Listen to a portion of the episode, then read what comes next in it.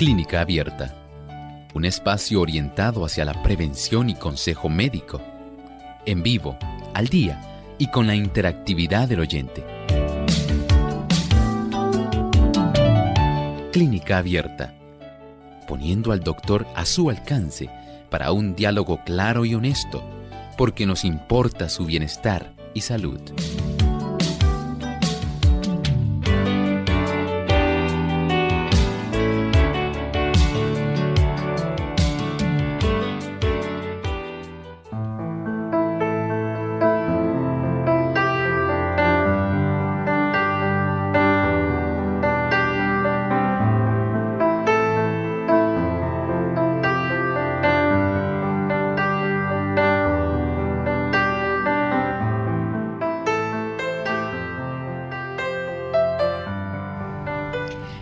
Infecciones recurrentes, pérdida de apetito, ardor, fatiga. Estos son algunos de los síntomas de los cuales vamos a estar hablando en la condición que estaremos tocando en el día de hoy, síndrome de Felty.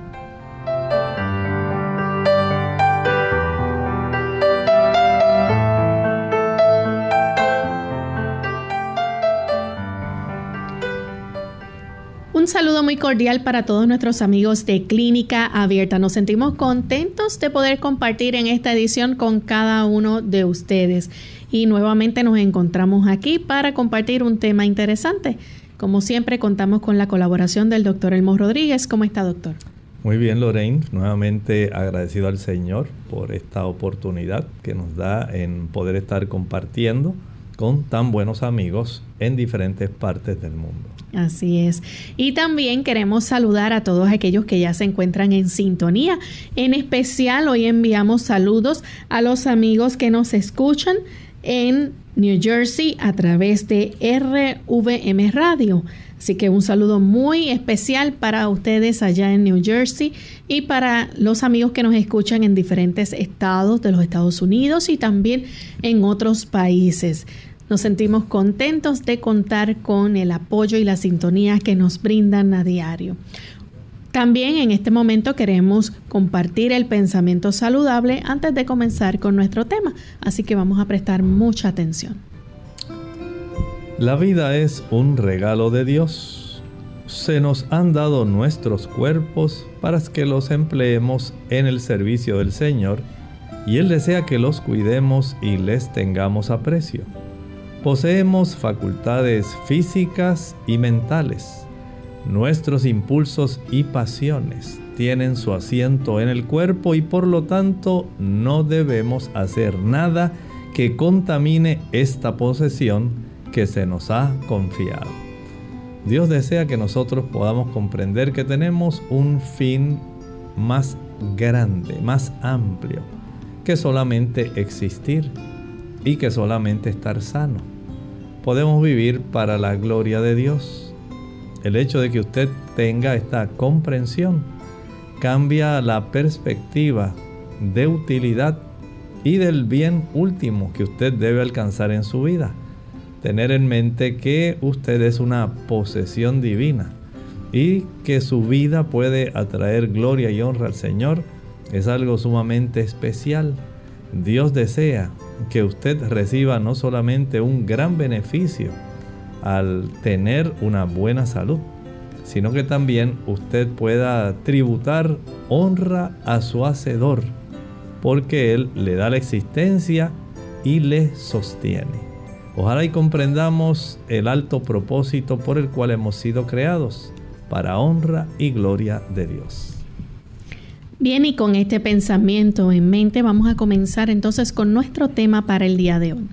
Hoy vamos a estar hablando acerca del síndrome de Felty y quizás es un nombre nuevo para usted de esta condición, pero vamos a dejar que el doctor nos explique en más detalle de qué se trata el síndrome de Felty, doctor. Es en realidad, digamos, una condición que a veces se conoce como artritis reumatoidea seropositiva.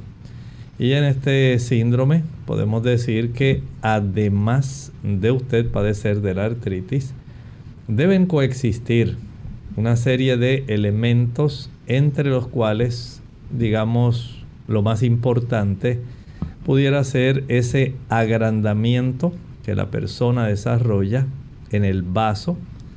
También esto se puede acompañar de una reducción en la cantidad de glóbulos blancos y esto también puede acompañarse de infecciones recurrentes. Doctor, ¿y cuál es la causa, si se conoce alguna, para que se desarrolle entonces lo que es el síndrome de Felty? En realidad, la causa se desconoce, pero sí se ha observado que ocurre más en damas, damas que más o menos están en ese tipo de edad, pudiéramos decir, ya sumamente productiva, pero digamos para esa región de la vida cuando ya usted está próximo a la jubilación, entre los 50 y los 70 años. Y es precisamente en ese periodo donde un porcentaje muy mínimo, digamos casi un 1% de las personas van a estar desarrollando esta condición que está íntimamente asociada con la artritis reumatoidea. Bien, doctor, ¿cuáles son entonces, verdad, los síntomas? Porque las personas con este síndrome están en riesgo de padecer infección. Bueno, en, en estas personas debemos comprender que el que usted tenga, por un lado, la artritis reumatoidea, tiene también unos, unas implicaciones que son, digamos, más abarcantes, porque mire, si usted tiene esta condición que sabemos que generalmente va a ser una condición crónica, y del universo de personas que estén padeciendo de artritis reumatoidea, tan solo el 1% va a padecer del síndrome de Felty, que generalmente no va a ser eh, sospechado por el médico que atiende el paciente, a no ser que se dé el conjunto de síntomas y que el médico tenga esta agudeza para esto. Haciendo un poco de historia, pudiéramos decir que esto lo descubre un médico más o menos para el 1924, porque comenzó a darse cuenta de este conjunto de situaciones, digamos, cuadro clínico que estaba ocurriendo personas que tenían artritis reumatoidea y que juntamente con esta situación tenían agrandamiento del vaso. Estas personas también se observó que tenían una reducción en sus glóbulos blancos y por supuesto cuando usted no tiene una buena cantidad de células de defensa, usted está más propenso a infectarse.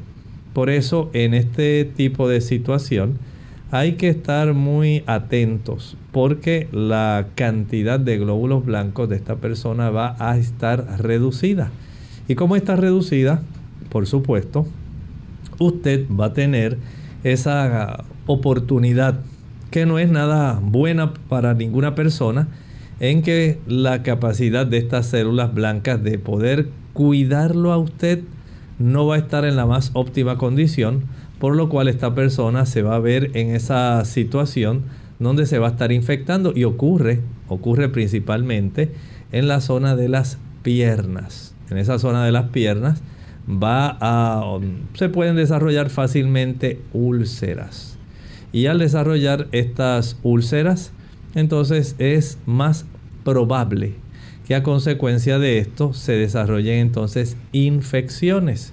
Tienden a ser más bien infecciones, digamos, localizadas, eh, superficiales, sencillamente porque la persona no tiene una buena cantidad de glóbulos blancos que puedan conservar la capacidad del sistema inmunológico en estar activo y protegiendo a la persona. Bien, vamos en este momento a hacer nuestra primera pausa, pero cuando regresemos vamos a hablar un poco acerca de los síntomas entonces que tiene un paciente que padece del síndrome de Felty. ¿El dolor de articulaciones y espalda es normal? Hola, les habla Gaby Zabalúa Godard en la edición de hoy de Segunda Juventud en la Radio auspiciada por AARP. Los dolores de espalda o articulaciones muchas veces son vistos como parte inevitable del proceso de envejecimiento. Sin embargo, esta consideración errónea puede perjudicar seriamente la salud. Como el dolor es una de las maneras en que el cuerpo nos avisa que algo no marcha bien, en algunos casos la sintomatología puede ser señal de otras enfermedades más serias. Por ejemplo, si experimentas dolor en la espalda o articulaciones no provenientes de artritis o lesiones sufridas, debes consultar a tu médico, ya que estos pueden ser síntomas de otros padecimientos como cáncer de próstata, osteoporosis, lupus o cáncer de los huesos. Como todas las anteriores son enfermedades que pueden poner en riesgo tu vida, es imprescindible detectarlas lo antes posible. Observa si tus dolores son punzantes y localizados en el centro o parte baja de la espalda, que puede estar relacionado con algún tipo de actividad realizada o si provienen de alguna lesión sufrida en días anteriores. Llevar de antemano un registro del tipo, frecuencia y lugar donde se presenta el dolor es básico para tu visita al médico. Esto puede marcar la diferencia de en el tipo de pruebas que el doctor te realice y posteriormente en el tratamiento administrado. En caso necesario, pide que te recomiendan a un especialista. El patrocinio de AARP hace posible nuestro programa. Para más información, visite www.aarpsegundajuventud.org. La sorprendente respuesta para el dolor de artritis es sencillamente ejercicio.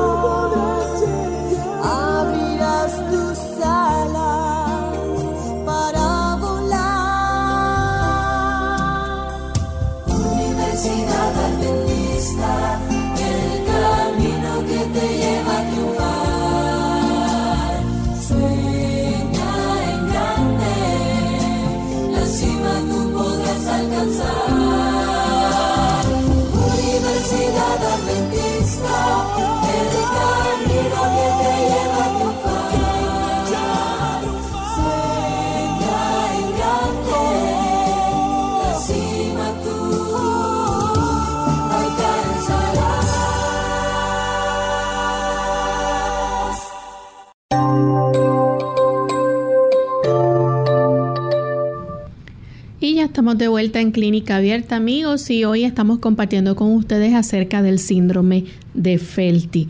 Antes de la pausa, el doctor nos estaba explicando, ¿verdad?, cómo esto es un raro trastorno que involucra la artritis reumatoidea y puede también ocasionar hinchazón del vaso, disminución del conteo de glóbulos blancos e infecciones recurrentes.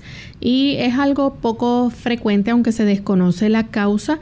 El doctor nos estaba hablando, ¿verdad?, de cómo las personas con este síndrome pueden estar en riesgo de infección y mayormente pues pueden presentar eh, úlceras en las piernas. Doctor, ¿qué otros síntomas nosotros vamos a ver en pacientes que tengan este síndrome? En este tipo de cuadro clínico, esta persona puede tener una sensación de una indisposición general. Esta persona va a sentir malestar. Y sabe que como uno de los integrantes de este cuadro es el que la persona tenga ya este aspecto crónico de padecer de artritis reumatoidea va a tener también eh, fiebre este paciente. No es un tipo de situación febril como cuando usted tiene una infección, pero este paciente pues va a desarrollar esta situación y acompáñale esto de esa indisposición general que el paciente va a desarrollar.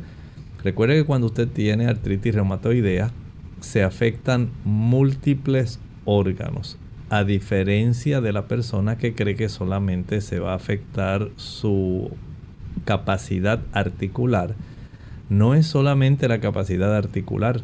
Usted va a tener también afecciones en otros órganos, es una afección multisistémica. Y a consecuencia de eso, pues por supuesto, este paciente va a tener no solamente la indisposición general, también va a estar decaído este paciente en realidad pues se fatiga mucho, no tiene deseos de trabajar como antes Y usted se va a asombrar y dice, ¿cómo es posible que este paciente que tiene este conjunto de situaciones tenga a su vez este tipo de decaimiento? Recuerde, en términos generales, si bien es cierto que los glóbulos blancos se van a reducir y se reduce la capacidad defensiva, también es cierto que a este paciente se le va a reducir también la hemoglobina. Y ustedes saben que las personas que desarrollan condiciones donde se reduce su cifra de hemoglobina, estas personas no van a tener el mismo tipo de fuerza, el tipo de disposición que una persona que tiene una hemoglobina normal tiene. Así que parte de este problema podemos ir buscando el trasfondo. Y si juntamos eh, una reducción de glóbulos blancos, glóbulos rojos y también se reducen las plaquetas, es parte de este cuadro. Pero esa indisposición general, ese malestar, ese decaimiento, esa fatiga que este paciente tiene, tiene mucho que ver con este conjunto de situaciones donde de una manera subyacente tenemos como parte de este cuadro también una reducción de la hemoglobina. Así que vemos entonces cómo esta persona va a estar sufriendo diferentes eh, eh, síntomas, ¿verdad? Que va a estar eh, sintiendo. Aparte de esto, nosotros vamos a ver entonces cómo la persona pues va a tener hasta ardor y va a perder peso. Bueno, podemos decir que primero el paciente va a tener pérdida de apetito. O sea, este paciente, recuerden que está en una indisposición general, tiene malestar, no se siente bien. Usted sabe que cuando usted no se siente bien, generalmente su apetito no está bien. Y si el apetito no está bien, entonces la persona, lamentablemente, si tiene la hemoglobina baja, pues no le va a subir. Si además de eso los elementos nutrimentales que necesita para formar glóbulos blancos de defensa tampoco lo va a tener y no va a tener tampoco sustancias para formar buenas plaquetas. Por otro lado, entonces, este paciente en la indisposición general, al no comer, va a tener una consecuencia que todos sabemos que es básicamente el resultado de no comer. ¿Cuál es esa consecuencia, Lorraine? Va a perder peso. Va a perder peso. Así que este paciente ahora comienza a adelgazar. Está indispuesto, siente malestar, se fatiga, se cansa, le dan fiebres, no tiene deseos de comer, empieza a perder peso, le duelen las articulaciones, tiene una molestia a nivel de la región del cuadrante superior izquierdo del abdomen, siente ahí como si tuviera una masa y esta masa pues eh, no le ayuda porque sabe que algo no está funcionando bien dentro de él. Y aparte de eso, pues tiene miedo porque sabe que las infecciones que están en el ambiente, tantas personas enfermas, no le está yendo muy bien y está básicamente atrapando casi cualquier tipo de enfermedad que anda especialmente de índole respiratoria. Y esto pues el paciente no le hace mucho sentido. Y saber además que tiene bajas sus defensas, baja su hemoglobina, baja las plaquetas, todo esto se convierte en una gran preocupación. Deja de comer, pierde peso. Su piel entonces la vamos a ver una piel de apariencia pálida.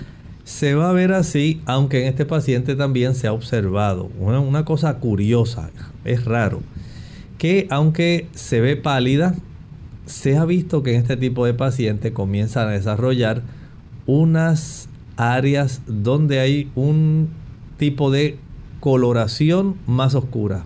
Son áreas de hiperpigmentación. Comienza a desarrollar este paciente parches oscuros en diversas áreas de su cuerpo.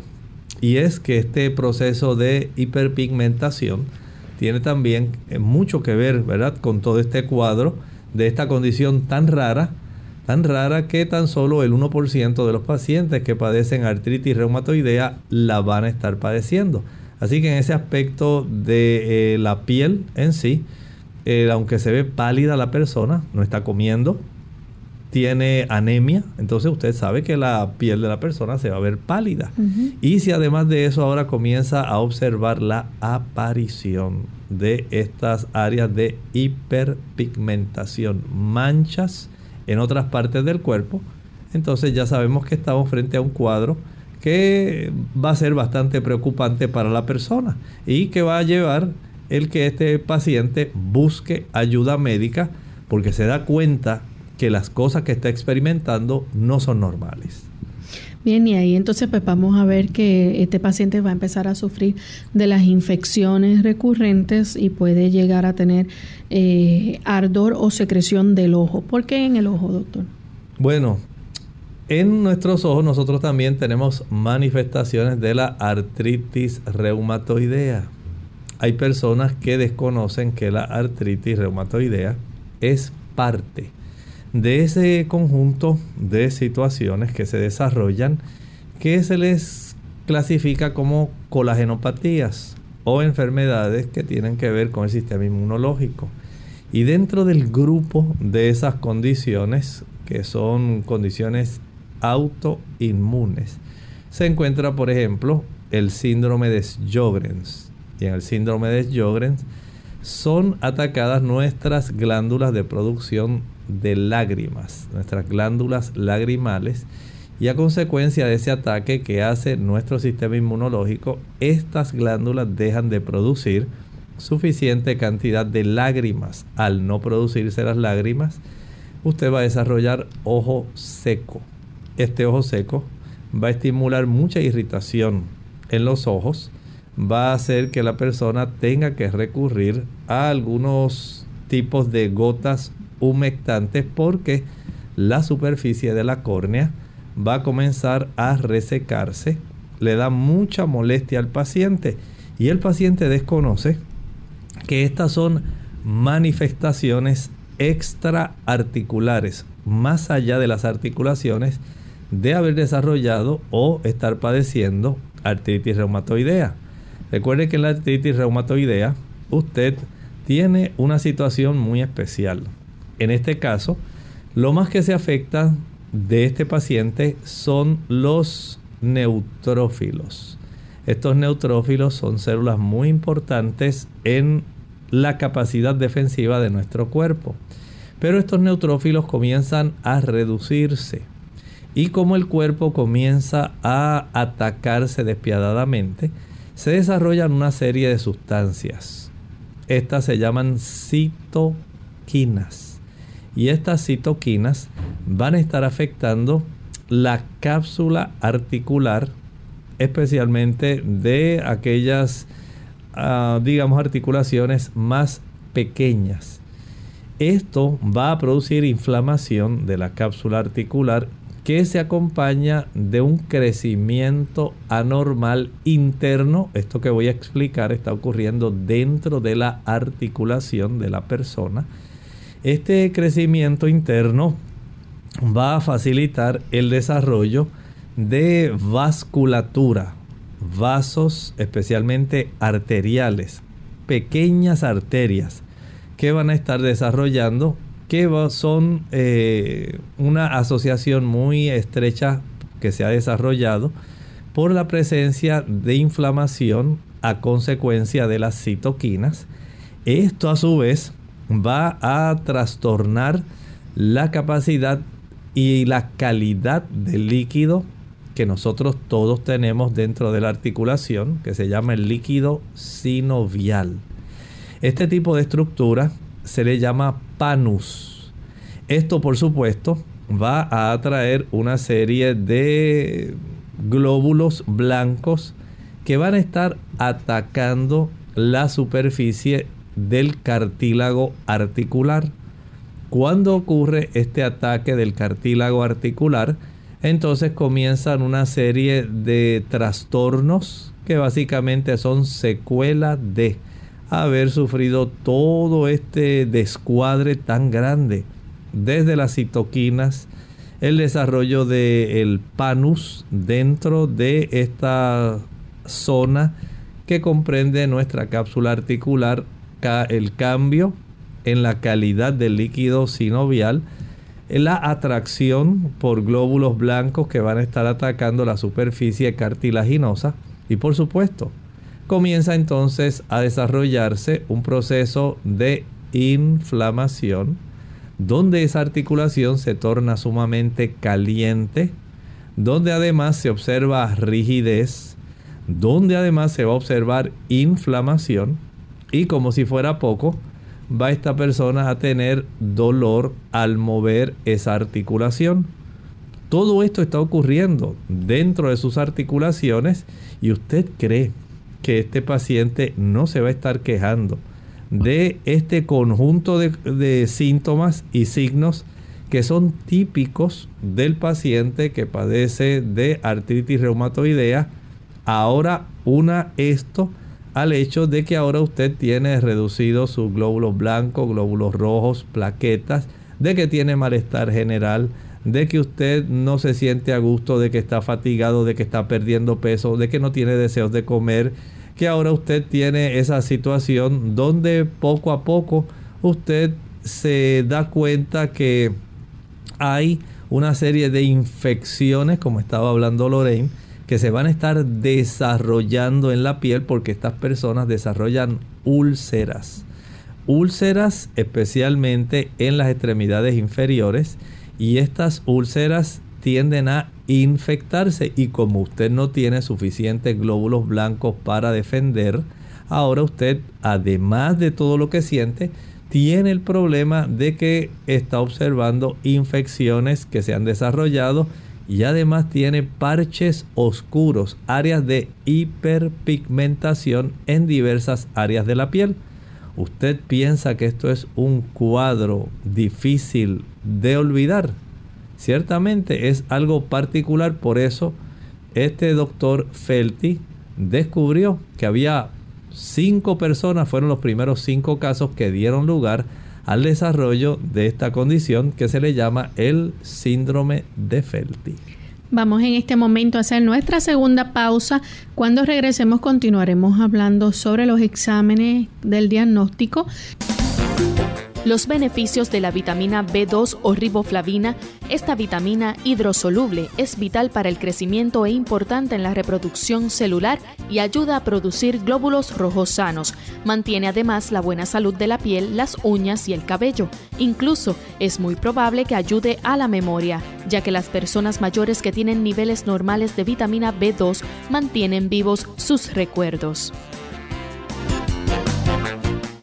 Caminar a diario puede ayudarle a perder peso y a mejorar su capacidad cardiovascular. Ah, no me diga que no tiene tiempo para hacer deporte. Hmm, deje ya de buscar excusas para ponerse en forma. La respuesta la tiene a sus pies. Claro, literalmente. Andar es un ejercicio sano, sencillo, al alcance de todos y que le puede ayudar a liberarse de los kilos de más. ¿Y sabe qué? El único requisito para caminar es calzar un buen par de zapatos y usar siempre calcetines para evitar rosaduras o ampollas. Para obtener los beneficios cardiovasculares que proporciona caminar, no basta con ir de shopping o deambular tranquilamente. Es importante que ande a un ritmo alto y constante durante 20 minutos, como mínimo. Se considera que el ritmo de una persona sana debe ser de unos 5 kilómetros por hora, lo que equivale a unos 12 minutos por kilómetro.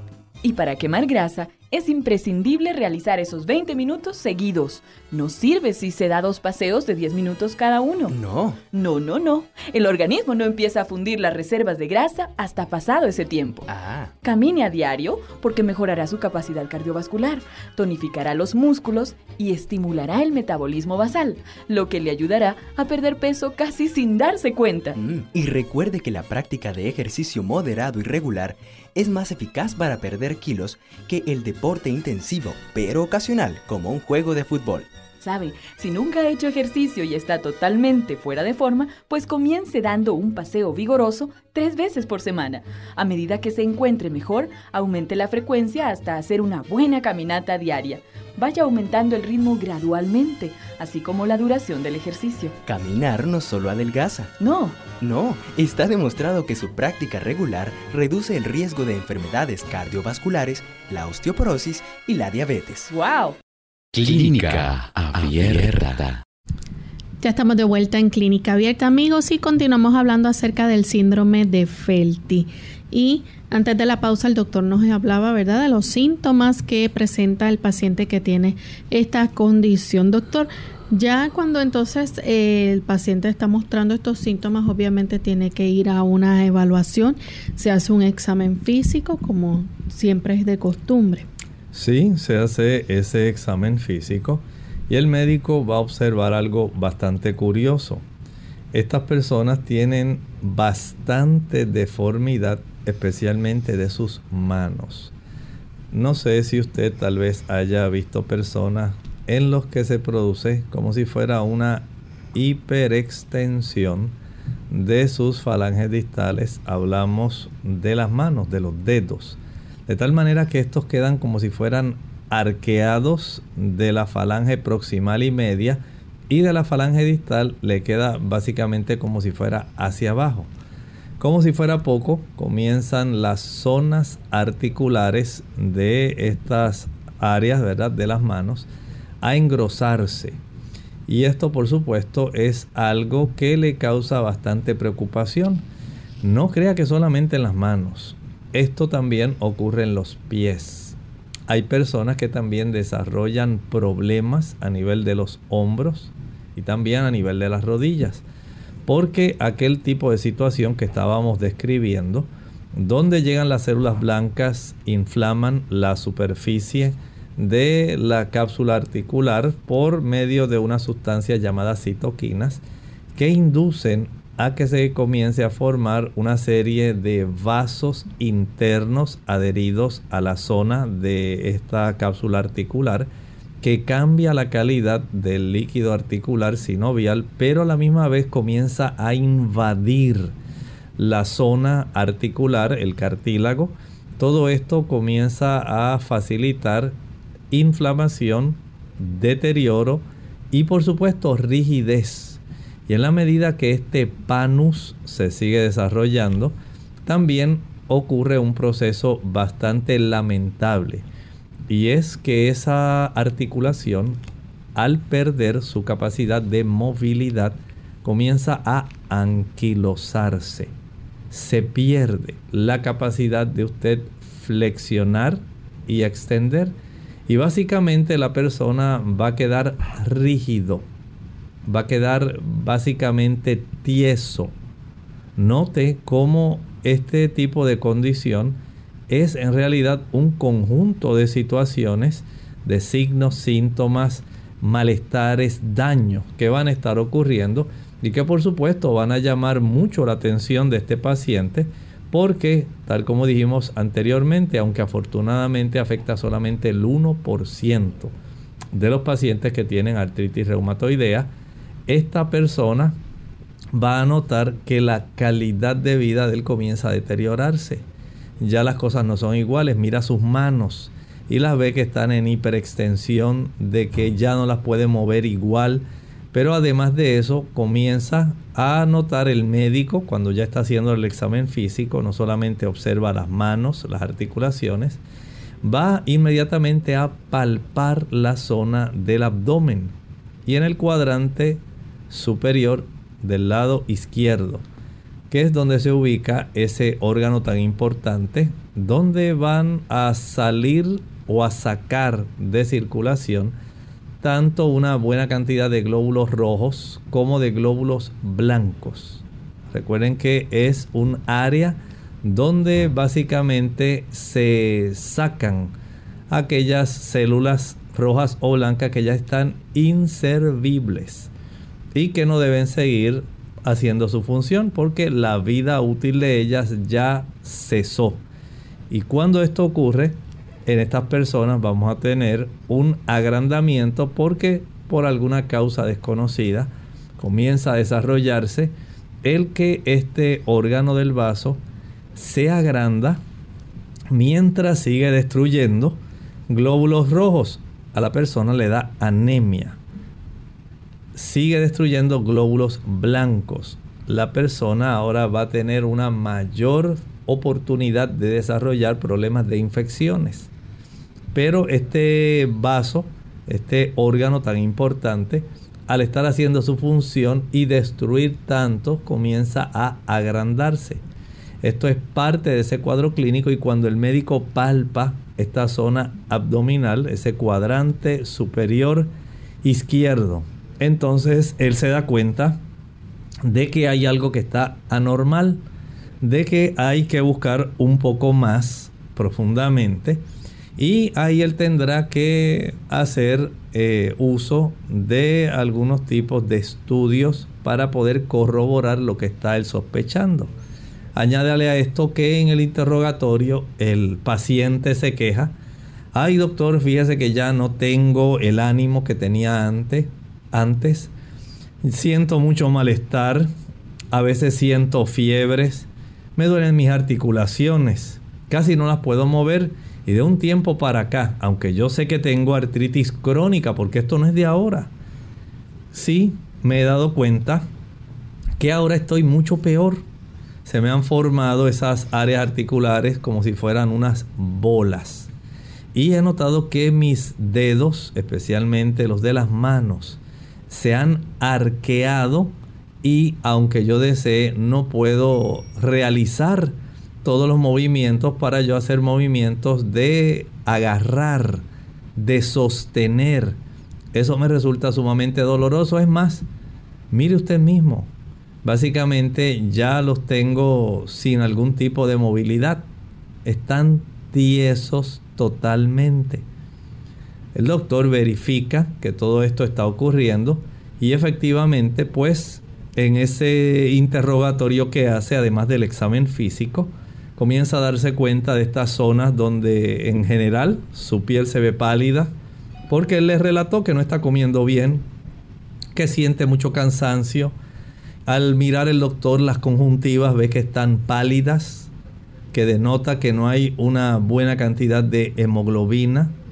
Se da cuenta de que este paciente tiene úlceras en las piernas. También de que en sus áreas de extremidades inferiores se observan áreas de un mayor tipo de pigmentación, de manchas, de que hay algunas úlceras y que algunas de ellas se ven ya infectadas.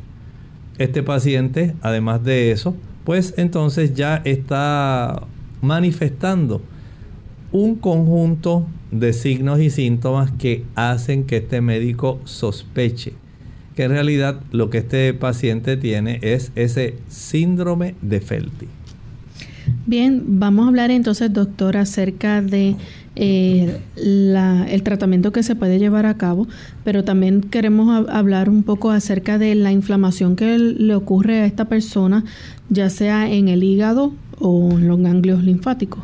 Sí, ocurre este problema, porque recuerden que ahora este paciente está desarrollando unos trastornos, un conjunto de situaciones que no van a ser solamente exclusivos del el área del vaso.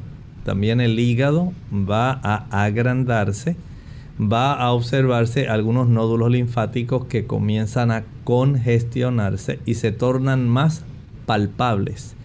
Este tipo de situación es, digamos, evidencia no solo del aniquilamiento masivo de elementos como los glóbulos rojos, sino también el aniquilamiento y congestionamiento eh, masivo que están desarrollando las estructuras que tienen que ver con nuestros glóbulos blancos. Y ahí entonces este tipo de ámbito que va a estar afectándose tanto hígado como ganglios nos dan una corroboración del problema que este paciente está teniendo en su cuadro general.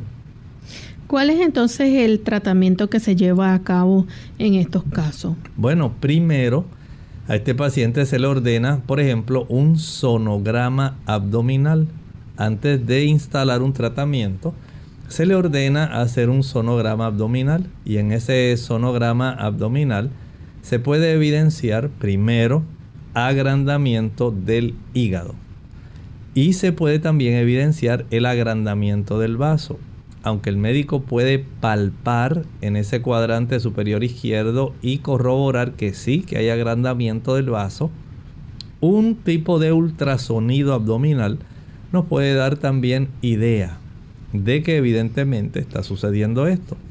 Si este paciente está desarrollando palidez en su piel, si este paciente está cansado, si tiene malestar general y usted sabe que se está infectando fácilmente, entonces el médico dice, bueno, vamos a corroborarlo y vamos a ordenarle un estudio para saber cómo está la cifra de células blancas y células rojas. ¿Cuál será ese estudio, Lorraine, que se le ordena a este paciente?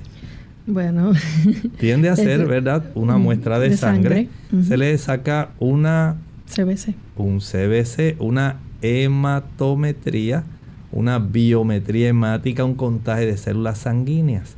Y ahí podemos corroborar cifras de cantidad de glóbulos rojos, podemos corroborar la cifra de la hemoglobina, podemos corroborar la cifra, cifra de los glóbulos blancos y saber si en forma particular, dijimos, dentro de la familia de los glóbulos blancos, se van a estar reduciendo una parte muy importante. Se le llama los neutrófilos. Y este tipo de células blancas en este paciente que sufre de esta condición llamada artritis seropositiva va a estar evidenciando esta situación, dicho sea de paso. También se le ordena a este paciente, ahora que digo la artritis seropositiva, el factor reumatoide. Es otro estudio adicional que se le ordena, es un estudio sanguíneo que puede corroborar efectivamente que este paciente tiene eh, positivo este factor reumatoideo, de tal manera que entonces ya tenemos el ultrasonido, tenemos el tipo de hematometría o contagio de células sanguíneas, tenemos también este otro tipo de evidencia del factor reumatoideo, el examen físico, el interrogatorio, y el médico ahora tiene ya toda esta evidencia. Toda esta evidencia entonces le lleva al médico a este diagnóstico. Dice, ah, tiene artritis seropositiva, tiene síndrome de Felty. Evidentemente, este paciente tenemos que darle un tratamiento y ahora usted estará muy atento pensando, bueno, ¿y qué tratamiento será el que se le va a estar dando a este paciente? Sabe que para este paciente no existe un tratamiento específico que pueda curar todo este cuadro, este conjunto de signos y síntomas. Más bien, en este caso, por ejemplo, hay que tratar al paciente, digamos, para su situación de artritis reumatoidea. Recuerden que usted dirá, doctor, pero ¿cómo va a ser que no le dé un tratamiento específico para el síndrome de Felty? Sencillamente recuerde que al principio dijimos que la causa se desconoce. ¿Por qué se desarrolla? ¿Por qué tiene que ocurrir que además de artritis reumatoidea, este paciente tenga que tener glóbulos blancos bajos, glóbulos rojos bajos, plaquetas bajas, se tienda que sentir tan mal, se sienta fatigado, se le manche la piel, desarrolle úlceras, baje peso, se le vaya el apetito. Y todo esto, usted dice, pero ¿cómo es posible que una persona tenga tantas cosas y no se sepa en realidad por qué se le desarrolló todo? Pues así ocurre. Así ocurre también en la medicina. Hay cosas que se pueden describir, pero no sabemos por qué se están desarrollando o por qué se han desarrollado. Y por eso en este ámbito podemos decir que lo más que se puede hacer es tratar más bien el conjunto de cuadros, digamos, en cierta forma, de una manera aislada. Por un lado, se le puede brindar a este paciente tratamiento para su problema de artritis reumatoidea. Y ya hemos hablado aquí algunos tipos de tratamientos que se le puede proveer. Hemos dicho que este paciente debiera descartar, mm, por ejemplo, el consumo de productos de origen animal. Es un dato común y es bastante conocido que este tipo de situación del consumir alimentos de origen animal cárnicos va a facilitar el desarrollo de artritis. Recuerden que hay una serie de sustancias eicosanoides, hay prostaglandinas proinflamatorias Súmele a esto las citoquinas, súmele la reducción en la capacidad de glóbulos blancos y súmele aquellas sustancias proteicas contenidas en la carne que facilitan o trastornan el que nuestro sistema inmunológico trabaje de una manera eficiente y comience a atacarse el mismo. Precisamente es lo que está ocurriendo en esta situación. Así que a este paciente número uno se le recomienda el descartar el consumo de aquellos productos cárnicos de origen animal, sea que estos sean carne de pollo, carne de res, ternera, hamburguesas, salchichas, chuleta, jamón, tocino, patitas, langosta, cangrejos, calamares, pulpo, pescado, salmón, atún, y usted puede seguir enumerando. Dice, doctor, pero ¿cómo es posible? Sí, efectivamente. Recuerde que esto, su origen, aunque la razón del síndrome de Felty se desconoce, recuerde que se va a desarrollar en aquellas personas que de manera crónica ya tienen artritis reumatoidea. Así que aunque no sabemos la causa del conjunto de, síndrome, de síntomas y eh, signos que tiene este paciente, podemos aisladamente encargarnos de que el asunto no empeore. Y para eso tenemos que ir por el lado de la artritis. Si nosotros nos vamos por este rumbo y comenzamos a descartar el uso de este producto y utilizamos para este paciente, por ejemplo, ese tipo de tratamiento especial donde usted hace la cura de limón. Y se cura de limón, doctor, para la artritis, sí. Ya usted la ha probado. Mire, es sencilla. El primer día usted va a exprimir el jugo de un limón en una taza vacía. Una taza de 8 onzas. 125 mililitros. Una vez usted exprime ese limón, el jugo que obtenga lo va a completar hasta que sean 8 onzas de líquido usando agua. Y esto lo va a tomar en ayuno el primer día. El segundo día exprime dos limones. La cantidad de líquido que falte hasta completar 8 onzas lo va a completar de agua. Al tercer día exprime tres limones. El resto de líquido hasta completar 8 onzas va a ser agua. Al cuarto día 4 limones. Y así de manera subsecuente usted va a estar exprimiendo cada día la cantidad de limones que corresponda hasta que llegue a una cantidad máxima de 10 limones. Y la cantidad que falte hasta completar 8 onzas la va a llenar de agua. Pero al onceavo día al duodécimo primero, usted solamente va a añadir en ese día tan solo nueve limones. Y ahora añade un poco de agua para completar esa cantidad de 8 onzas. Al duodécimo día, vigésimo segundo, duodécimo segundo más bien, va a hacer 7 limones. Y ahora va en descenso. Según fue ascendiendo los primeros 10 días, a partir del onceavo día usted va descendiendo hasta el día número 21, vigésimo primero. Así que usted empezó 1, 2, 3, 4, 5, 6, 7, 8, 9, 10. Y una vez llegue el décimo día comienza 9, 8, 7, 6, 5, 4, 3, 2, 1. Usted siempre va a estar alcanzando a llenar la diferencia del líquido de limón respecto a las 8 onzas con la cantidad correspondiente de agua. Siempre lo va a tomar en ayuno. Así que en un lapso de 3 semanas usted llega de el consumo de un limón hasta 10 limones el décimo día, pero el día número 11.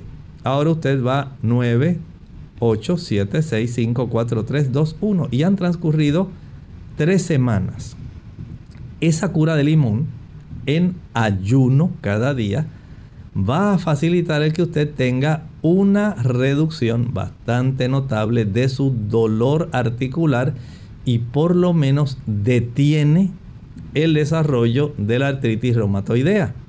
No estoy diciendo que usted va a ser como era antes, pero usted puede evitar que se empeore.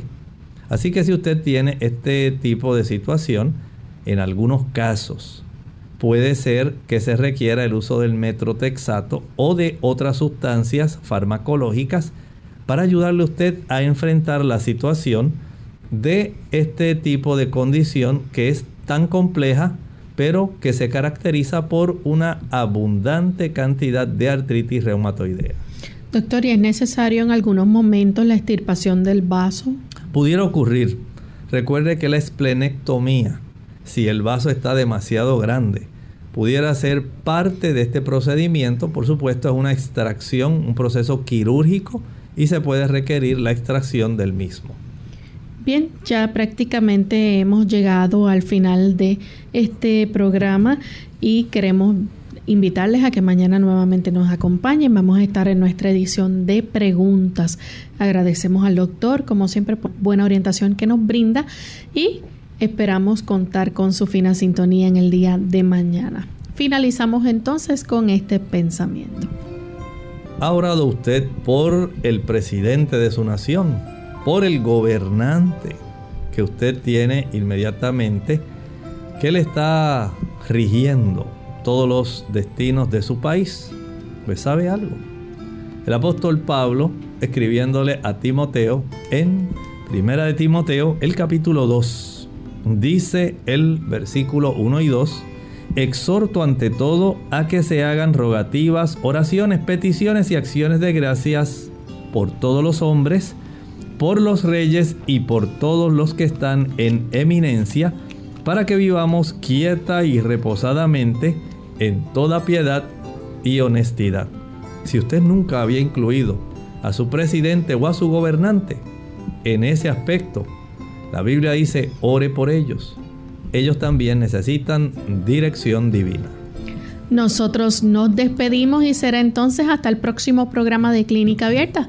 Con cariño compartieron el doctor Elmo Rodríguez Sosa y Lorraine Vázquez. Hasta la próxima.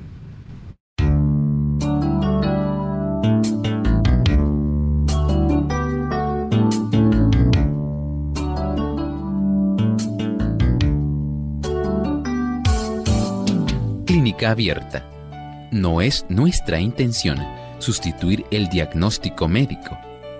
Antes de poner en práctica cualquier consejo brindado en este programa, usted debe consultar con su médico.